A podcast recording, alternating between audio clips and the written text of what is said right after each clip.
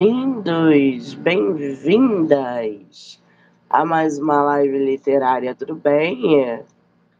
Estamos aí começando nossa semana, mais uma segunda-feira, dia 12 de fevereiro, carnaval. Estamos ali na segunda-feira de carnaval para divulgar autores nacionais, para falar de livro, aquela atmosfera que a gente gosta, né? Lembrando que todas as entrevistas podem ser assistidas pelo canal do YouTube, Spotify, Anchor e Amazon, do livro Não Me Livro, ou pelo Instagram, TikTok, Kawaii, Facebook, Monique MM18. Então já corre lá, já se inscreve para acompanhar todas as entrevistas que são geradas diariamente. E não é porque a gente está no carnaval que esse ritmo vai diminuir. Essa semana tem muita coisa boa para vocês, muitos autores chegando. Ai, que delícia! Bom, para a gente começar a nossa semana com muita literatura, a gente já vai aí abrir a nossa segunda-feira, 8 horas da noite, autora nacional Ana Voig M. Ela que tem uma fantasia publicada chamada Earthlines, A Princesa e o Dragão. Super topou bater um papo com a gente sobre a sua obra.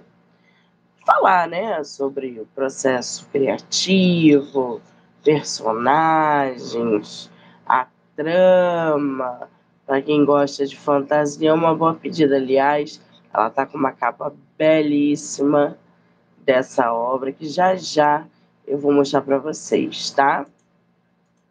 Muito bem, hoje vai ter live sobre Lampião. Eu espero vocês lá no Monique MM18, nove e meia da noite. Lampião e Maria Bonita, tá? E no decorrer da semana a gente vai ter entrevista com o autor biógrafo de Lampião e Maria Bonita. Então não percam. Vai ser incrível. Bom, eu mandei o link aqui para nossa autora. Eu não sei se é a primeira vez dela, se ela já fez live no YouTube, ou se ela já fez alguma live literária, né? Que acontece dos autores também não terem é, essa experiência, muitos autores, na verdade, são de primeira vez. Falando nela, ela aí, que maravilha. Vamos adicioná-la.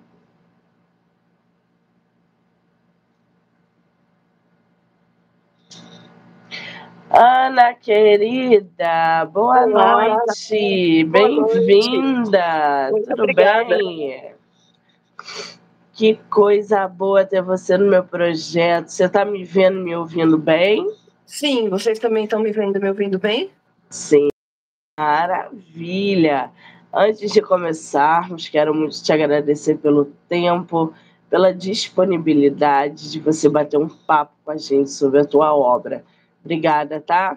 Eu que agradeço pela oportunidade de vir aqui e apresentar minha obra com vocês. É uma grande oportunidade para mim. Que delícia! Tua primeira live literária, você já fez uma? A minha primeira live literária. Ah, eu, já, Deus. eu já fui entrevistada em um podcast antes e já tive uma entrevista online que foi por e-mail que foi publicada no começo do ano passado. No que primeiro semestre do ano passado, sim. Ah, então já tá cascuda, gente. Já tá cascuda. Coisa boa. Olha, aí na parte superior da sua tela, do lado direito, tem uhum. três pontinhos. Esses Sim. três pontinhos você pode compartilhar o nosso bate-papo ao vivo com quem você quiser. Eu vou compartilhar aqui com o meu povo, tá? Tá. Se você eu quiser para compartilhar e daí eu acho que deu alguma coisa. É assim mesmo, dá uma travadinha. É. Tá, É no- eu vou, vou mandar aqui rapidinho e eu já volto.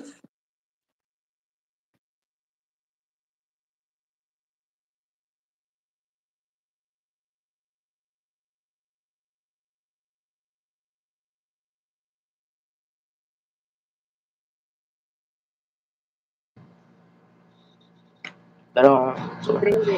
Foi. Aí, muito bem. Ô, Ana, você é de qual lugar no Brasil? Eu sou de São Paulo, capital. São Paulo, a Bienal esse ano é aí, você vai? É, Então, eu estou vendo com a minha editora como nós vamos fazer para me colocar dentro da Bienal. Ai, que maravilha. Qual é a tua editora? A minha editora é o A- Astrolábio. Ela faz parte do grupo editorial Atlântico. Menina, Astrolábio é incrível. Sim. Ah, esse grupo Atlântico é muito forte no mercado. Eles Sim. têm vários selos e etc. Que bacana. Eu acho que a Atlântico.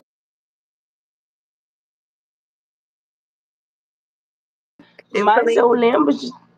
Eu também não lembro se Fala. ela estava na última Bienal, que foi no Rio, né? É, Sim. mas a gente, na época, o meu livro tinha acabado de ser lançado e eu estava com outros, outros compromissos e a gente acabou não conseguindo fazer com que eu vá para o Rio. Eu estou tentando ir na Bienal deste ano, em São Paulo, e na do ano que vem no Rio também. Ai, que maravilha! Então a gente vai se ver. Porque eu pretendo ir à Bienal de São Paulo. Ainda não sei o dia, mas eu vou te mandar mensagem para que a gente possa se conhecer pessoalmente, tá? com certeza. Ai, que delícia, adoro. Você já foi a alguma Bienal? Já. Como leitora, escritora, Como leitora. admiradora? Eu sempre, eu sempre gostei de ir em Bienal como leitora, tanto até que aqui não dá para ver direito por causa do fundo, mas minha estante de livro e eu tenho Olha. outra na minha sala. que eu gosto muito de ler, sempre gostei de ler, e foi isso que acarretou eu começar a escrever. É porque Sim. eu gostava de ler quando eu era criança, e daí eu comecei a escrever as minhas próprias histórias. Que maravilha! Isso que você acabou de falar é muito importante, porque eu sempre friso que todo escritor ele precisa, antes de tudo, ser leitor. O leitor ele não é uma regra, o leitor não é um escritor, mas o escritor ele precisa ser um leitor. O que, que você lê, Ana? Eu sempre gostei muito de livros de fantasia, então a maior parte dos livros que eu leio são de fantasia. É, mas eu também gosto de alguns tópicos específicos que são mais voltados tanto para o meu interesse ou quanto para minha profissão. Eu fiz design de games como faculdade e hoje em dia eu trabalho como animadora. Então eu tenho vários livros de design, eu tenho vários livros de animação. Eu gostava muito de astronomia quando eu era criança. Tanto até que hoje minha cachorra tem nome de constelação, ela se chama Cassiopeia. Qual é o nome dela? Cassiopeia, igual a constelação da rainha. Cassiopeia. Isso. Muito bom isso. O último livro teórico que eu li foi Cosmos. É, mas agora, ultimamente, eu tô lendo Gideon Anona, que é um livro ótimo, aliás. Você é leitora assim de Harry Potter, Eu fui. Duna, Sim. Foi? É, Harry Potter eu gostava muito enquanto eu tava crescendo, porque eu fiz parte da geração que cresceu com o Harry. Quando saiu o primeiro livro, eu era criancinha, e quando saiu o último livro, eu já era adolescente. Então, eu cresci junto é, com o Harry enquanto os livros foram publicados e os filmes foram lançados. É, mas meu gosto também foi mudando, né? É, então, o livro é que eu o livro que eu estou mais gostando dos últimos tempos que eu li é justamente o, o Gideon, que eu tô lendo agora. É, Isso. é muito bom, é um livro muito bom. Mas eu não vou falar nada pra não dar spoiler pra ninguém. Tá certo, mas fica aí a indicação de leitura de fantasia. Quem Sim. gosta, quem curte, já é mais uma indicação. Agora, Ana, o teu livro, ele. Se eu falar errado o nome dele, você me corrija. É Artlines. Heartlines. Heartlines, é isso? Heartlines. Em inglês, é as linhas do ah. coração. E tem um motivo ah. para se chamar Heartlines. No livro explica o motivo. Ah, é um spoiler isso, não é? é. Ou não? Ah! Um pouquinho. Hatlines, A Princesa e o Dragão. Esse livro você publicou o quê? Ano passado? Quando é que foi? Sim, foi em no meio do ano passado, no final do primeiro semestre do ano passado, foi quando foi o lançamento dele. Nós fizemos um lançamento lá na Casa das Rosas, na Avenida Paulista, aqui em São Paulo. É, foi um evento bem grande, assim. Mas depois do lançamento, eu, eu vendi todas as minhas cópias e agora eu estou focando em fazer a, toda a parte de publicidade do livro, né? Porque Sim. não adianta você escrever um livro que você gosta, porque eu brinco muito que. Brinco, mas naquela brincadeira de, de é meio verdade, de que o primeiro público que tem que gostar do seu livro é você mesmo. É, então não adianta de nada você escrever um livro que você gosta e as pessoas não saberem dele. Sim. Então eu tô colocando o meu foco agora é para colocar ele pro mundo, assim. Porque eu escrevi uma história que eu acho relevante, eu escrevi uma história que eu gosto de ler.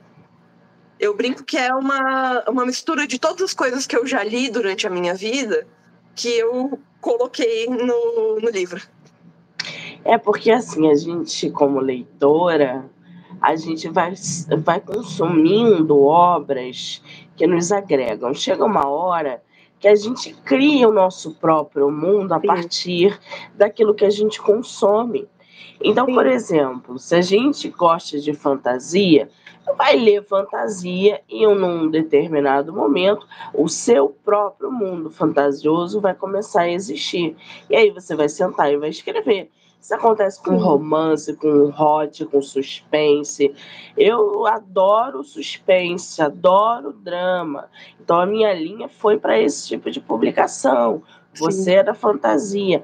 Por isso que eu falo, tem que ler bastante antes é, da gente escrever. É isso, é isso né? que eu ia né? comentar, que a gente volta no círculo, né? Porque tudo que a gente consome, não só em questão de livro, como em questão de série, filme, desenho, jogo, toda a parte artística que a gente consome na nossa vida de entretenimento, acaba nos dando portfólio para a gente acabar colocando, caso você seja um artista, dentro das nossas próprias obras.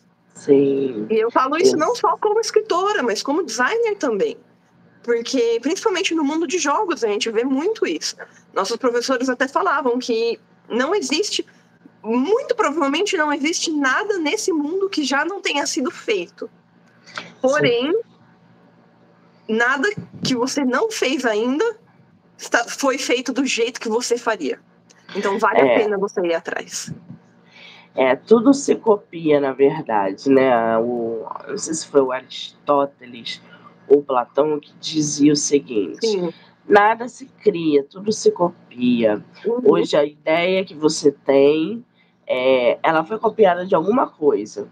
É, ela pode não ser exatamente aquela figura, porque Sim. você vai usar a sua imaginação, você vai usar o seu dom para reproduzir de outra maneira. Mas a Sim. ideia ela já existe. E, e é eu verdade. acho que essa é a magia dos livros, né? É. Porque você pode ter o livro, você pode ter 5 mil livros falando exatamente da mesma coisa, mas Sim. cada livro vai ser diferente, porque cada livro é um pedacinho do autor, né? Sim. Um pouco, um pouco do, da pessoa que escreveu o livro acaba ficando no livro, um pouco da essência dela. Exatamente.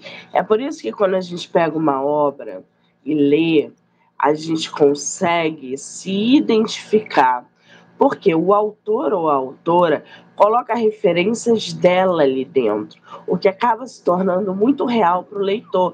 Tipo, e caraca, eu já passei por isso Sim. que ela tá falando aqui. Ou então, e caramba, me causou o mesmo tipo de, de sentimento que ela tá trazendo aqui na personagem. Porque os Sim. autores inserem nos seus personagens suas características, suas emoções. É isso que dá realidade na, na obra, mesmo que ela seja de fantasia. Porque Sim, os personagens são feitos de emoções. Sim, esses dias Né? eu tava conversando com. Eu tenho um grupo de amigos que é escritor. É, tanto até que no meu livro, a- o, o, o autor que fez a capa, a contracapa, a, a orelha, desculpa, ele é deste grupo de, de amigos. Ele é um amigo muito querido meu. A gente, a gente se conheceu pela internet, então a gente se, se chama pelos nomes da internet, né? Então, pra mim, eu conheço ele como Space Cat. Mas o- ele é o Thiago, é o Thiago, Thiago Ambrosio Lages. Ele é um super escritor e, assim, é uma baita pessoa. E a gente tava conversando nesse grupo é, sobre. Na verdade, era com outras pessoas do mesmo grupo. A gente estava conversando sobre personagens e como melhorar a escrita de personagens, não só em, em livros, mas em séries também. E a Sim. gente chegou à conclusão de que o melhor jeito de você escrever personagens reais é conhecendo pessoas reais. Sim. Porque só assim você vai conseguir escrever uma personagem que faz com que as pessoas se reconheçam.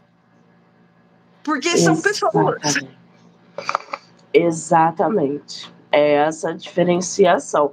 Agora, você falou aí da capa. Essa capa tem inteligência artificial, não tem? Nada. Não! Essa capa, não. Eu escrevo, ela tem uma história, essa capa. Eu escrevo desde 2005. Eu estava na quinta série. E eu, eu venho de um, de um background de fanfic. Eu comecei a escrever com fanfics. E a partir disso, eu comecei a escrever as minhas próprias histórias originais. E toda vez que eu escrevia um personagem original ou uma história original, eu tenho um amigo que desde essa época gostava de desenhar. É, ele é um amigo de infância meu, muito querido. O Bruno, se vocês procurarem no Instagram, vocês conseguem encontrar ele. É Bruno K.O. Art. É, e o Bruno sempre fazia os personagens que eu pedia. Eu chegava pra ele e falava: Olha, Bruno, eu fiz um personagem novo, desenha pra mim. E no fim das contas, depois que nós nos formamos no, no colegial, a gente acabou indo fazer a mesma faculdade juntos, que foi a de design. E daí eu brinco que eu tenho o portfólio dele inteiro, porque eu tenho uma pasta desta grossura, cheia de desenhos dos meus personagens que ele fez pra mim. Então, quando eu escrevi o livro e eu fui publicar o livro, eu achei que nada mais se encaixava, se encaixaria melhor do que eu pedir para ele fazer a ilustração dos personagens na capa e de pontos importantes da história na capa. E daí eu, eu fiz esse pedido para ele. Claro que eu, eu me dispus a pagar, porque eu acredito que quando você está lidando, principalmente com, com um ilustrador e Sim. com, com autor hoje em dia são duas coisas que, principalmente no nosso país, não são tão valorizadas. É, então, eu acredito que sempre quando você está lidando com o trabalho dessas pessoas, você tem que pagar para elas o preço que levou, porque demora muito tempo para eles Sim. chegarem no nível que eles chegam. Então, eu, eu paguei a ilustração para ele, mandei tudo, e ele que fez a ilustração para mim sem nada de inteligência artificial. Que maravilha. Tu tá com teu livro físico aí? Sim, tá bem aqui. Gente, olha essa capa. Mostra pra gente essa capa. Olha isso. E a capa Que é lindo. inteira ilustrada. Se você abrir aqui, nas duas. Se você conseguisse abrir a capa inteira, ela seria uma ilustração única que vai mudando conforme você vai chegando na. na Ai, que sensacional. Que maravilha que ficou essa capa, né? E aí Sim. você falou que houve o lançamento presencial dela. Conta pra gente como é que foi o lançamento. a gente reservou uma tarde. Na época, a Casa das Rosas estava sendo reformada, então foi uma tarde reservada no jardim da Casa das Rosas. Com as rosas, com. Eles têm um, um corredor assim com, com- cheio de planta, que o teto é de plantas, é super lindo lá. É, então foi um- uma tarde onde eu apresentei o meu livro para as pessoas que estavam lá. Nós tivemos alguns convidados. É, e também tinham as pessoas que estavam passando, porque na Paulista, às 6 horas da tarde, tem muita gente, né? O pessoal tá tudo saindo do trabalho, e daí eles passam ali na Casa das Rosas, vão no café da Casa das Rosas. É, então eu apresentei o meu livro para as pessoas, agradeci todo mundo por ter, ter estado presente na, no evento. E foi uma sessão de autógrafos também. Então, todo mundo que comprasse o livro naquela hora iria ganhar um autógrafo meu ali na hora. E daí eu, eu autografei todos os livros, agradeci todo mundo. Foi um evento relativamente simples, assim, mas eu fiquei muito feliz de como ele foi, porque ele foi, no, nos meus olhos, um sucesso, assim. Eu não esperava de que... É. O primeiro livro que eu estou publicando, a primeira Sim. obra que eu estou publicando, e eu não esperava que eu fosse conseguir vender todas as minhas cópias que eu vendi. Ai, que maravilha! E nesse Vulco Vulco também tinha gente que você não conhecia, né? que entrava, via, não sei o quê. Porque Sim. quando a gente faz o lançamento em um determinado lugar, onde tem muita passagem de, de pessoas e tal, até quem a gente não conhece para para saber o que está sendo lançado. Sim, essa. E assim, eu, eu não vou negar, essa foi um pouco a ideia. Eu sempre gostei muito da Casa das Rosas, porque eu cresci ali perto. É, então era um lugar que eu ia visitar sempre, eu ia visitar muito com a minha avó, que adorava rosas. Então é um lugar muito especial para mim, mas foi um pouco da questão, eu acho que eu ter escolhido lá foi um pouco da questão de que é um lugar especial para mim, mas também um pouco da questão de que é um lugar onde tem muito movimento, é um lugar que é conhecido por ter eventos assim sempre. Ai, que espetáculo! Muito bem. Bom, para a gente conhecer um pouquinho mais Heartlines, a princesa e o dragão, a gente aqui de cara já tem uma princesa que se chama Calliope, é isso? Exatamente. De onde vieram esses nomes? Olha, eu sou uma pessoa que é muito difícil dar nomes para as coisas. Porém, os nomes dos meus dois personagens principais, que é a Calliope e o Andaril, são nomes que vieram fácil. A Calliope veio porque o nome Calliope é uma das musas gregas. E ela foi a primeira personagem que veio para mim, assim, enquanto eu estava planejando o livro, ela foi a primeira personagem que apareceu. Então eu brinco que ela foi a minha musa. Muito e bom o, isso. E o Andy, o Andaril, é, eu, eu chamo eles carinhosamente de Cal e Andy, porque brasileiros, né? A gente, não, a gente nunca fala o nome inteiro das pessoas. brasileiros sempre têm apelido para todo mundo.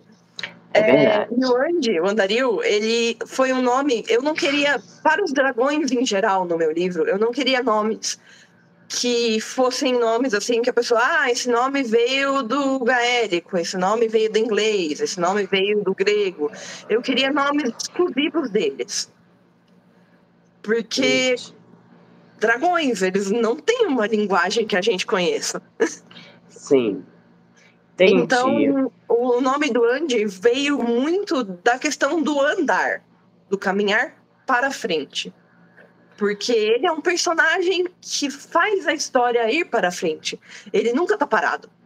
Ele foi um personagem que ele, ele foi é, concebido numa época em que eu estava lidando muito com uma questão meio mental, assim, de tipo ansiedade, é, déficit de atenção, essas coisas assim.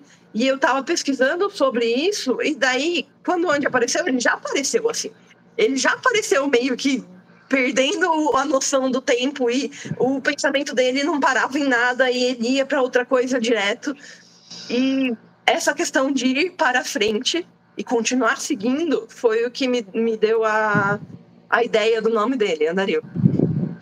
Muito bem, o Andario, gente, ele é um dragão. E a Calliope, ela é uma princesa. Qual é o tipo de relação desses dois personagens? Então, a gente sempre teve nas histórias que, de contos de fada, essas coisas, de que os dragões roubam as princesas. os dragões é, levam as princesas para longe, ou então eles ficam ali protegendo as princesas e não querem que as princesas vão embora. E eu sempre fui, eu sempre gostei muito de dragões, desde que eu era criança. Você vai perguntar para minha família, é as duas coisas que eu mais gosto, piratas e dragões.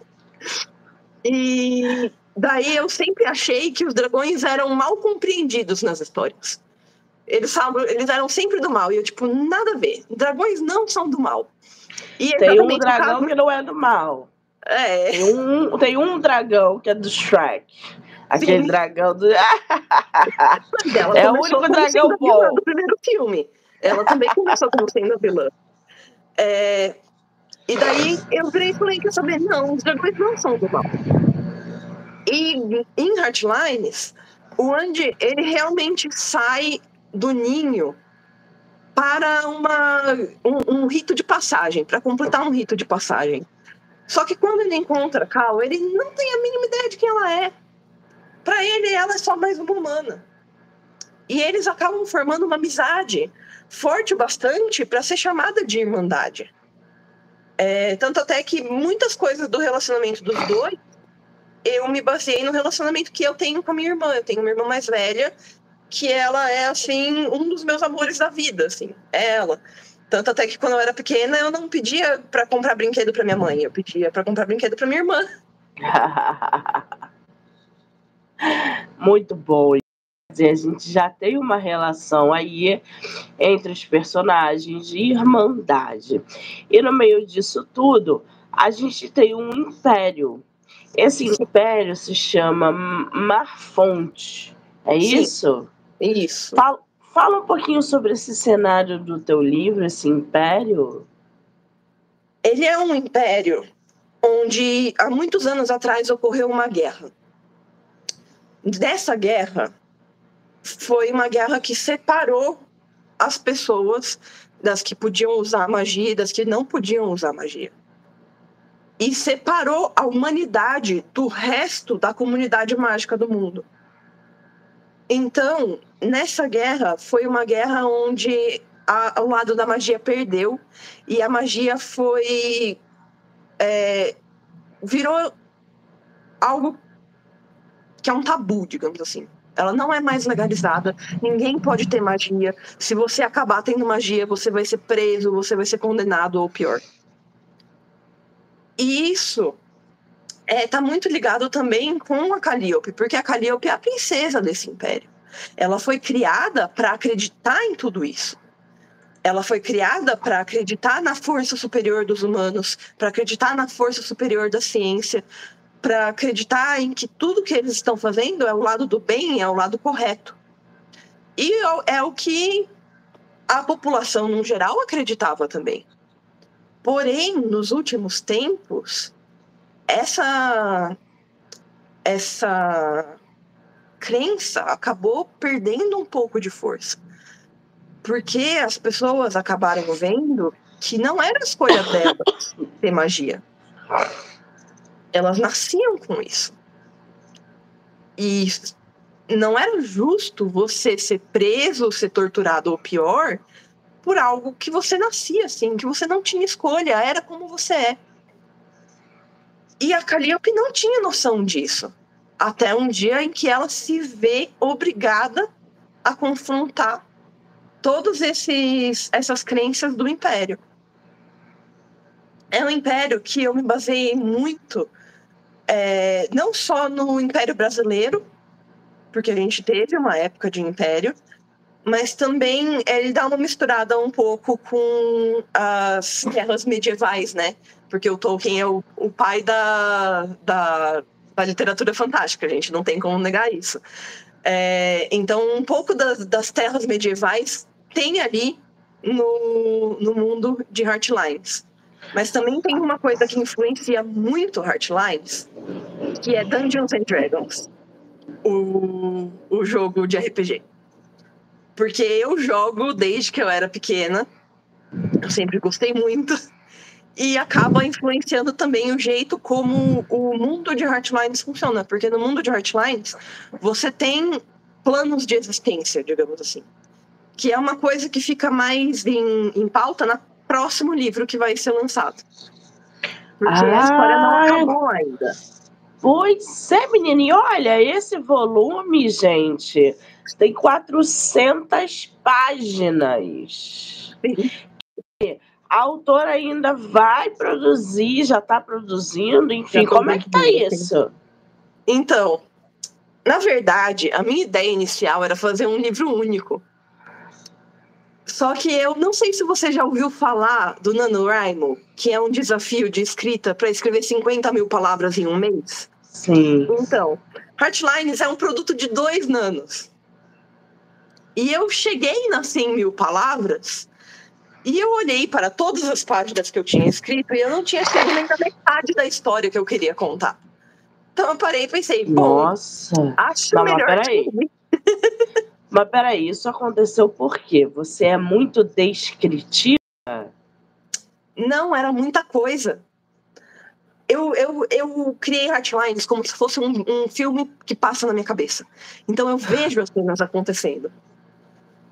Então eu via as cenas e eu escrevia as cenas do que estavam acontecendo. Eu, eu não sou uma pessoa que gosta de escrever muito descrição, porque apesar do Tolkien ser o pai da, da literatura fantástica, eu não gosto do jeito como ele escreveu O Senhor dos Anéis. Eu amo Hobbit eu acho Hobbit lindo, mas Senhor dos Anéis, você tem cinco páginas de, de descrição para meio parágrafo de ação.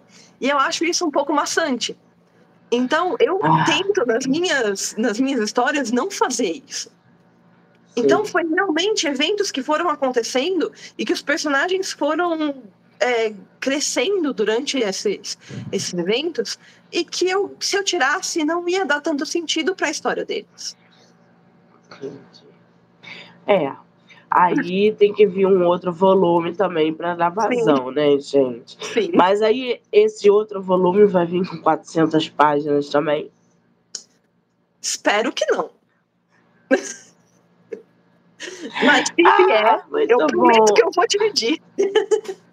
Muito bom isso, gente. Bom, a Calliope, né, é a princesa do Império Marfonte e nunca achou que precisaria fugir de casa, apesar de pensar diferente de seus pais. Quem são os pais da, da princesa, da Calíope? Os pais da princesa, o imperador Silas, a mãe da Calíope, o nome dela ainda não foi revelado. É, mas o imperador Silas, é, o pai é quem aparece mais na história. E ele é um descendente direto dos dez reis que venceram a guerra antiga. E ele é o cara que mais fez repreensão contra a magia em toda a história do Império. A mãe da Calliope, ela é uma dessas dessas rainhas que só sorri a cena, sabe? Ela faz tudo que o marido dela fala, porque o marido dela é da linha real ela não tem muito o que dizer ali. Então, o que ela queria é que a Calliope fosse uma princesa perfeita, que fosse é, nobre, recatada e do lar, digamos assim. E a Calliope nunca foi muito dessas, assim, mas ela seguia os passos do pai, porque ela sempre acreditou que o pai estava muito correto. Até o dia em que ela é obrigada a confrontar a realidade. Muito bem. Já o Andaril, o menor dragãozinho da sua ninhada, sempre soube que iria ter que sair de casa, mesmo sendo mais fraco dos jovens à sua volta. Porém, quando a princesa fugitiva e o dragão curioso se encontram no meio do caminho, uma nova amizade floresce. Como é que acontece esse encontro deles? É realmente no meio do caminho. Esse encontro se passa. É, mas é verdade, esse encontro se passa numa cidadezinha chamada Vermelho, que é uma cidadezinha extremamente importante para a história. Eu não vou falar mais nada sobre isso. Vermelho. O Andy Temos tinha parado em Vermelho para aprender sobre os humanos.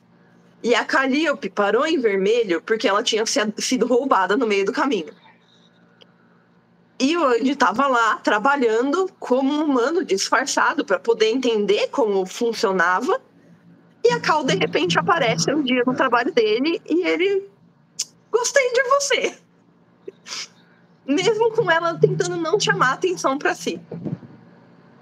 E nisso ele acaba. É, foi meio que uma amizade por, por repetição, assim, digamos assim. De tanto que o Andy foi lá, encheu o saco dela, que ela, tá bom, tá bom, tudo bem. Muito bem. E aí, juntos, eles aprendem que a vida nem sempre é do jeito que eles foram ensinados. E que viver não se resume em cumprir expectativas, mas sim em criar seu lugar no mundo, mesmo quando todos dizem que não é possível. Essa frase aí já é, já significa muita coisa, né? O que, que você quer? Qual é a mensagem que você quer passar para os teus leitores através dessa relação, desses personagens, dessa trama? Eu acho que são duas mensagens fortes que eu gostaria de passar. Uma delas é a empatia. A gente nunca sabe quem é a pessoa que está na nossa frente. A gente não sabe a história dela. A gente não sabe o que, que ela passou, por que, que ela sofreu. E mesmo que essa pessoa seja diferente de você, tenha crenças diferentes de você, é, tenha opções diferentes de vida de você, você nunca pode julgar aquela pessoa por quem ela é. Você é, é uma coisa assim que eu tenho comigo de que você nunca sabe o porquê daquela pessoa ser assim. E às vezes aquela pessoa é assim, ela não escolheu ser assim, ela já veio assim de fábrica. Então, é, eu acho que empatia é uma mensagem muito importante. Eu acho que é uma das mensagens mais importantes de Hardlines. E a segunda mensagem é a questão da família que você encontra no meio do caminho. Porque família, a gente vem aprendendo muito nos últimos anos que a família não é necessariamente a sua família de sangue. Muitas vezes a sua família de sangue às vezes nem pode ser a sua família de verdade. Mas que existem pessoas nesse mundo que vão estar tá lá para você, para o que deve é, vão ser as pessoas que vão ser o seu apoio e que você vai ser o apoio delas. E são essas pessoas que, mesmo que elas não tenham nascido do mesmo sangue que você, elas você pode chamar de família. Sim. Legal isso, né, gente? Essa conscientização. É, isso também serve para relações que são tóxicas. Muitas pessoas, às vezes, é, se apegam a relações, principalmente familiares, e não conseguem ver o quanto com alguém assim. Sim. Então, essa, essa mensagem de que família é, não é só de sangue. Quantas pessoas a gente olha e tem a Exatamente. Mas tem uma afinidade com anos. Quantas Sim. vezes você já não se pegou falando isso, né? Então isso é, isso é muito interessante quando é abordado num livro. E aí a autora é, a família, mesmo quando não se tem o mesmo sangue, e principalmente lutar para proteger o que é certo, mesmo que você precise fazer sacrifícios. Ana, você coloca na tua obra cenas de luta, violência, alguma coisa do tipo que seja explícita? Tem duas cenas que são um pouco mais explícitas, porque o livro ele foi pensado para o público jovem adulto.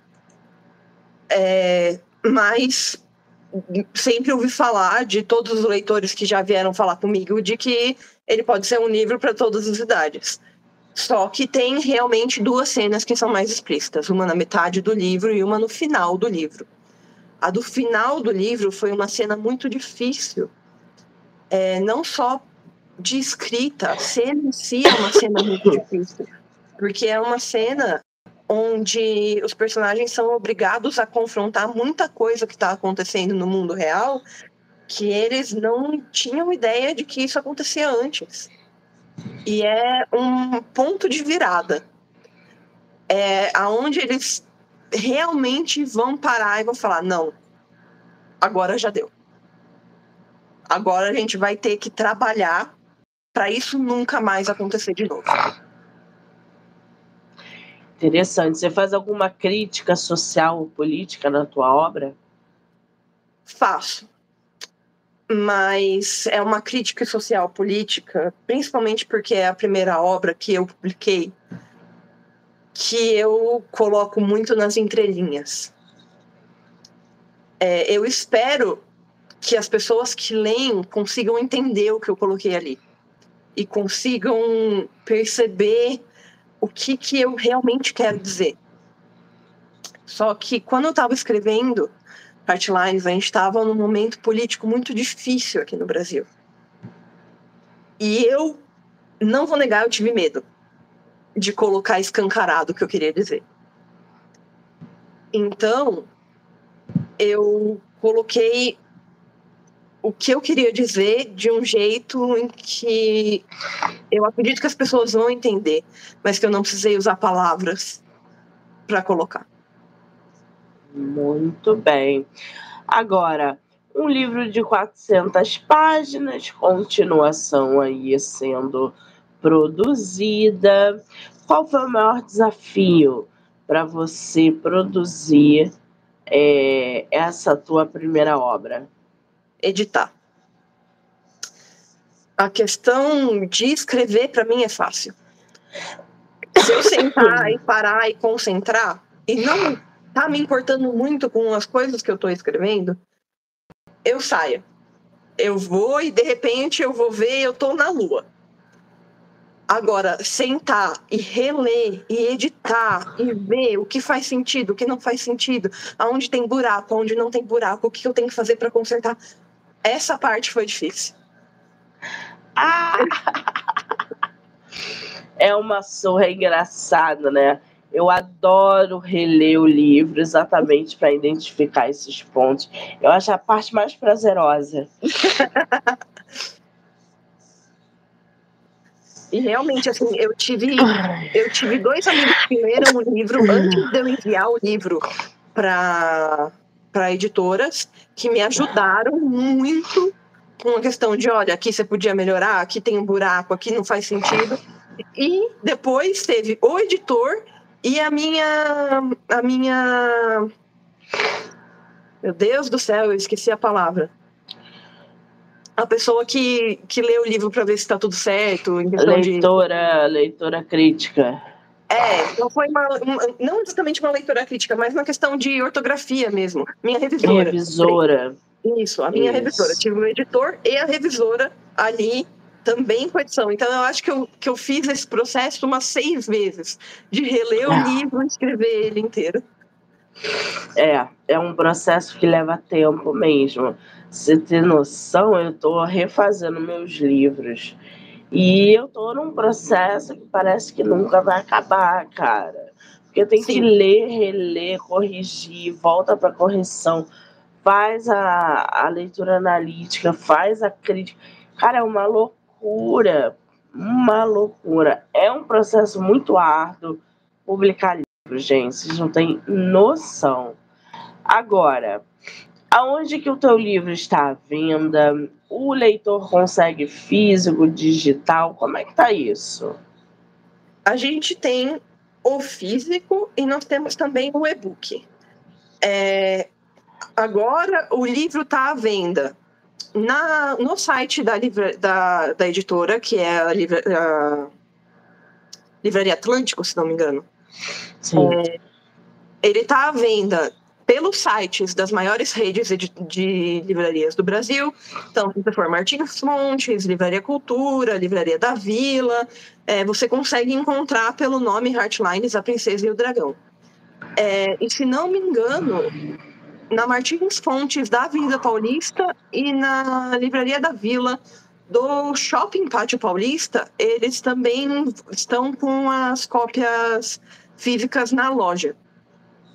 Ah, que maravilha! E se alguém quiser autografado, consegue diretamente com você? Se for de São Paulo, é mais fácil. Qual é o teu Instagram? O Instagram é série underline heartlines. Muito bem. Então, gente, já corre lá. Já segue o arroba da autora. Para quem quiser adquirir o livro autografado, tem no site da Amazon. Vou até botar para vocês aqui o link. Ah, verdade. Peraí. E também, é, de vez em quando, no Instagram, nós soltamos algumas promoções. É, por exemplo, em novembro, agora que teve a Black Friday, a gente fez uma promoção que era você curtia o, o post e marcava um amigo e você e o seu amigo concorriam a uma versão autografada do livro. É, ah, que bacana! Então, de vez em quando no Instagram nós temos promoções assim. Então, vale a pena ir lá e seguir a gente. A gente também tem o TikTok, que a gente está tentando colocar tração no BookTok, que é também série Underline Heartlines. Muito bem, então já segue lá para vocês não perderem as promoções. Lembrando que eu botei o link aí para vocês também, quem quiser acessar pelo, pelo site da Amazon. E esse bate-papo vai ficar gravado aqui no canal do YouTube, Spotify, Anchor e Amazon. Então não deixe de se inscrever ou lá no meu Instagram, MoniqueMM18, onde eu vou marcar também a autora e a página da série. Ana, querida, ter você no meu projeto foi agregador, conhecer você, essa tua energia boa, essa tua obra que traz tanta coisa interessante. Eu só tenho que te agradecer, desejar sucesso em 2024, que a gente possa se encontrar na Bienal esse ano. dedinhos cruzados, dedinhos cruzados. Pois é. Muito obrigada, tá, querida? Eu que agradeço, Monique. Foi um prazer enorme estar aqui com você hoje. Assim, eu não tenho nem palavras para descrever é, eu tava super nervosa no começo, mas só da gente conversar, assim, eu já fui me acalmando. Foi muito legal. Eu agradeço de Ai, coração. que delícia. Eu quero agradecer a todo mundo que entrou, que saiu, que ficou aqui com a gente. Dizer que já já eu volto, só que lá no Instagram com Lampião e Maria Bonita. Ana, um beijo, obrigada. Beijo.